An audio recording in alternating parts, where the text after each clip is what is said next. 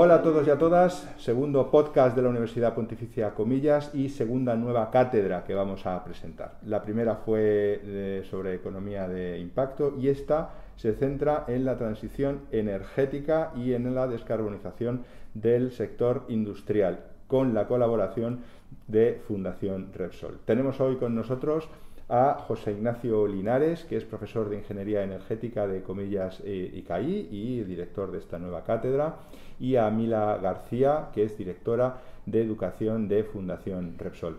Eh, bienvenidos, muchas gracias. muchas gracias a ti, Gracias, gracias. ¿Cómo nace la colaboración eh, entre Fundación Repsol y la Universidad Pontificia Comillas? Pues mira, en Fundación Repsol desde el año 2019 hemos acometido un proceso de transformación estratégica para, teniendo en cuenta el carácter social de nuestra actividad, que somos una fundación, contribuir a dar respuesta al reto global de la transición energética en que como sociedad estamos inmersos.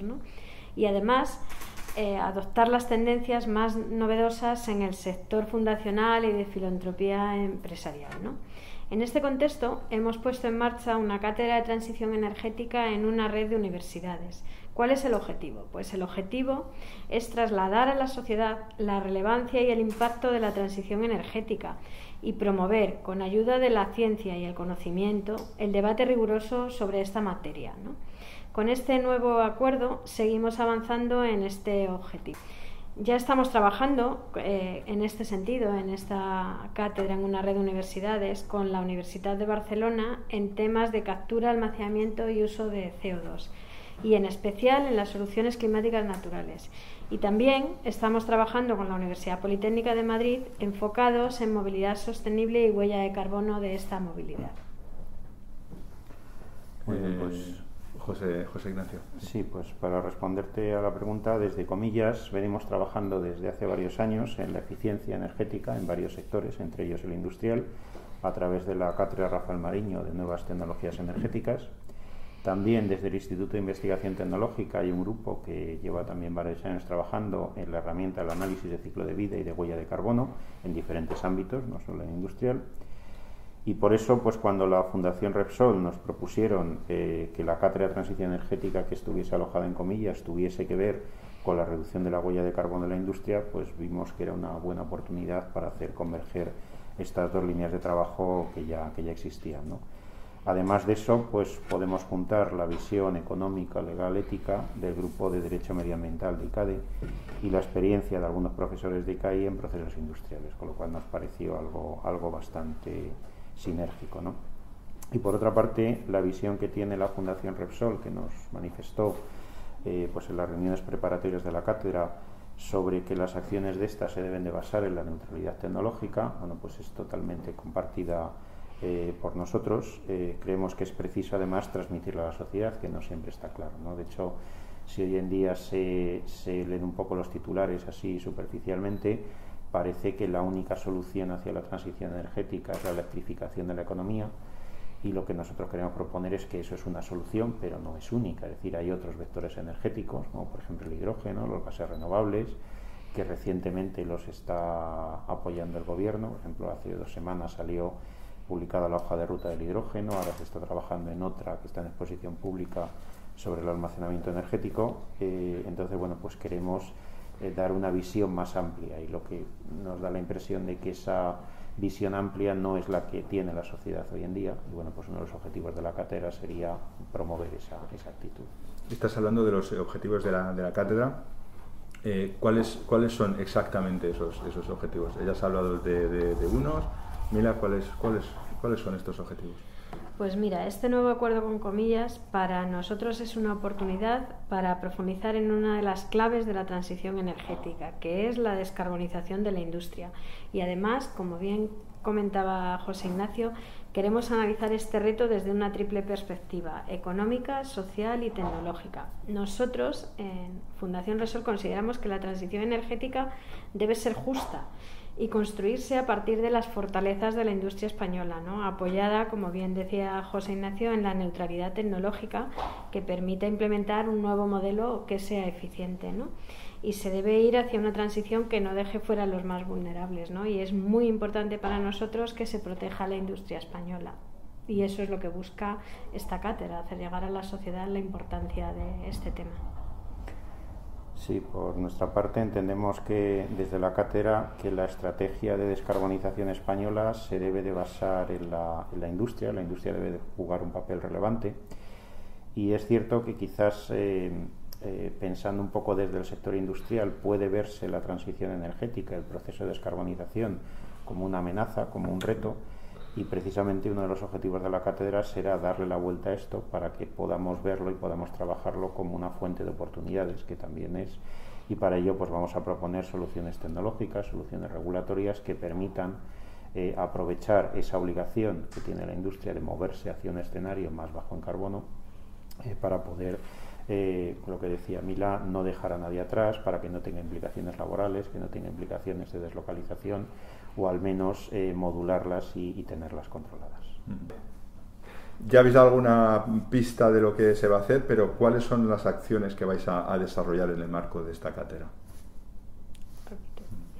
Con todo el equipo de profesionales que está involucrado en este proyecto, se va a impulsar el conocimiento riguroso sobre el reto de la descarbonización, como te decíamos. Para ello, se va a crear un observatorio eh, con objeto de realizar un seguimiento de las nuevas tecnologías aplicables a la descarbonización de la industria, tanto a nivel nacional como internacional y con el objetivo de promover un intercambio de ideas y dar a conocer los resultados de este observatorio, se van a organizar distintos encuentros, conferencias con la participación de diferentes expertos en la materia.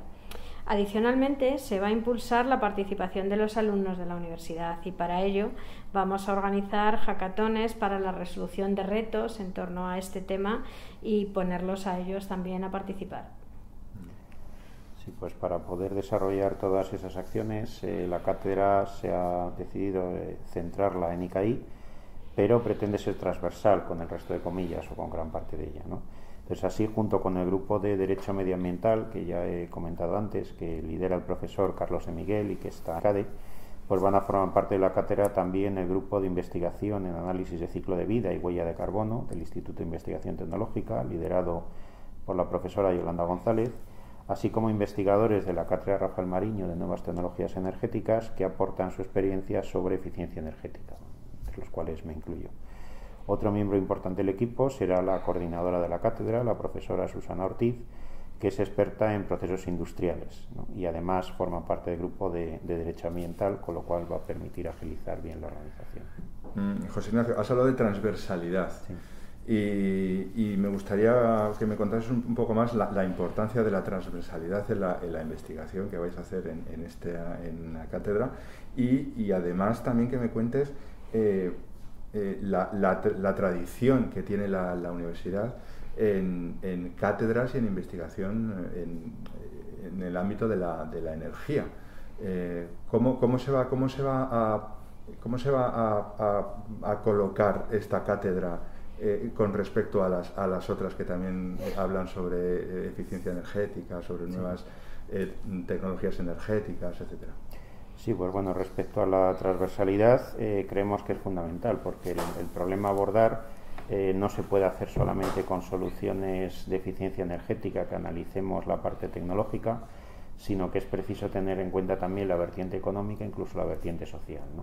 Entonces, dentro de esa vertiente económica, pues una de las cosas principales es ver primero que sean viables económicamente esas medidas, pero también qué implicación van a tener, en el empleo, si con ello podemos evitar o reducir al menos deslocalizaciones de futuras industrias y ahí pues será importante contar con, los profesores que he comentado de ICADE y a lo mejor incluso cuando avancemos más en la parte social pues hasta con la gente de trabajo social podría ser, podría ser interesante. ¿no?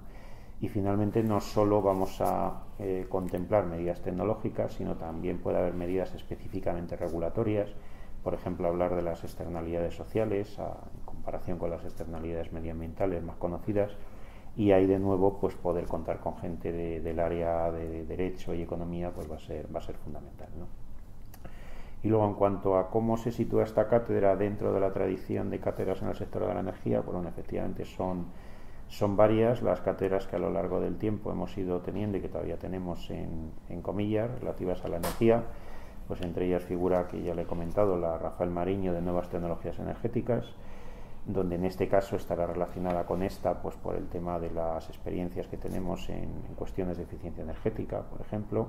Ahí hemos tenido diversos patrocinadores a lo largo del tiempo, todas empresas del sector que mostraban su interés por las nuevas tecnologías energéticas. Luego también tenemos una cátedra Iberdrola sobre innovación en energía. Bueno, pues eh, aunque no está previsto que hagamos una actividad concreta con ellos, pero sí refleja el interés, en este caso de una gran eléctrica, por, por los temas energéticos en ICAI. Tenemos otra cátedra también de, de, BP sobre desarrollo sostenible aplicado también al área energética, con lo cual sí es cierto que nuestra tradición ha sido que, que grandes empresas eh, del sector energético en distintos ángulos pues bueno, han manifestado su interés porque, por colaborar con comillas para poder desarrollar eh, investigaciones conjuntas y difusión de, nuevas técnicas, de nuevas tecnologías, etcétera. Con lo cual, bueno, pues esta se suma un poco a eso y, bueno, pues eh, participaremos de nuevo en, esa tradición. Se, ha hablado antes de un observatorio, de que la cátedra va a tener un observatorio. ¿Qué, misión va a tener exactamente el observatorio? ¿Qué, es lo que va a salir de ahí? Pues mira, yo creo que el observatorio tiene una doble misión, ¿no? Por una parte, tiene eh, tener el radar puesto para estar viendo cuáles son las best practices, las mejores prácticas que existan en, en, cuanto a alternativas en este camino a la descarbonización en el que no es un problema local, no es un problema de España, es un problema global. Entonces tenemos que estar, queremos ver, queremos visualizar, queremos recopilar, queremos analizar y estar eh, viendo qué es lo último que hay en este camino, las best practices, qué ha, qué ha tenido éxito, qué ha sido un fracaso, bueno, las experiencias que otros están teniendo a nivel mundial. Y, una vez que las tengamos recopiladas, que lo iremos haciendo durante todo el año, las iremos analizando, el equipo de expertos de la cátedra irá viendo cuáles son sus posibilidades en un entorno como la industria española, que tiene sus peculiaridades, pues el, la otra cara, el siguiente objetivo del observatorio es transmitirlo a la sociedad, ¿no? Como antes decía José Ignacio, la sociedad desde nuestro punto de vista está muy focalizada pensando que la única alternativa en este camino que tenemos que recorrer juntos de la descarbonización es la electrificación y hay muchas otras alternativas. La tecnología eh, avanza a mucha velocidad, hay muchas otras alternativas, muchas vías para alcanzar esa descarbonización. Entonces el observatorio mm, tendrá como ese objetivo trasladarlo a la sociedad mediante muchos formatos, mediante conferencias, mediante mesas redondas con expertos, de manera que seamos capaces de hacerles llegar todo ese abanico de posibilidades que tenemos para alcanzar la meta con éxito, ¿no? que es descarbonizar la industria. Eh, habéis hablado de las particularidades de la industria en España. ¿Cuáles son esas particularidades y en qué situación está la, industria eh, aquí en España respecto a la descarbonización? Sí, a ver, el, análisis que vamos a hacer desde la cátedra es, va a ir por diferentes sectores, básicamente cada curso nos, nos dedicaremos a uno o dos sectores, porque no puede ser un estudio general, es decir, cada sector tiene pues eh, tradicionalmente sus fuentes de energía, o sus cadenas de suministro, sus cadenas de distribución. Eso varía mucho de unos a otros, a veces están externalizadas, a veces no. Eh, a veces se pueden introducir combustibles alternativos, en otras ocasiones se puede ver cómo generar la energía eléctrica de otra forma. Entonces eso es necesario eh, particularizarlo a cada una de esas. Por eso queremos no hacer un estudio eh, global desde el principio, sino ir escogiendo sectores, ir publicando resultados pues, a, lo largo que, a lo largo de la evolución de los trabajos de la cátedra. Y en cuanto a la situación, bueno, pues depende mucho de cada una de ellas y de su volumen. ¿no? Es decir, hay grandes industrias que se han tenido una preocupación por la cuestión medioambiental, eh, unido un poco pues al, a la responsabilidad social corporativa y al compromiso con la sociedad que han ido poniendo eh, paulatinamente. Algunas ya de hecho han fijado objetivos como Repsol de descarbonización total pues a 2050 y con, con hitos intermedios y, y otras también lo han hecho. Entonces eh, nos podemos encontrar con empresas más pequeñas que eso saben que lo tienen que hacer, están obligados a hacerlo, pero no saben por dónde empezar, con empresas grandes que han hecho cosas, bueno, pues de, buena voluntad, pero que igual les falta alguna guía, y ese es un poco el papel que pretende completar la cartera, ¿no? O sea, desde lo que vayamos detectando en el observatorio, que se hace de buenas prácticas en el extranjero, a los potenciales que a partir de lo que tenemos en España podemos utilizar, bueno, pues ver cómo combinar eso para, yendo por sectores, pues qué sería lo ideal en cada uno de ellos. Ese es un poco el, el objetivo de la cátedra, proponer soluciones reales que valgan para sectores reales. Eh, José Ignacio Linares, profesor de eh, Ingeniería Energética de Comillas eh, ICAI, Mila García, directora de Educación de Fundación Repsol. una vez más, muchísimas gracias, de verdad, y que, y que esto dure y que realmente haya, haya resultados que se puedan comunicar a la sociedad y que, y que la descarbonización realmente sea un, un, un objetivo que se logre. Seguro que sí. gracias a nosotros. Con el apoyo de la Fundación Resol seguro que lo conseguimos. Gracias. gracias.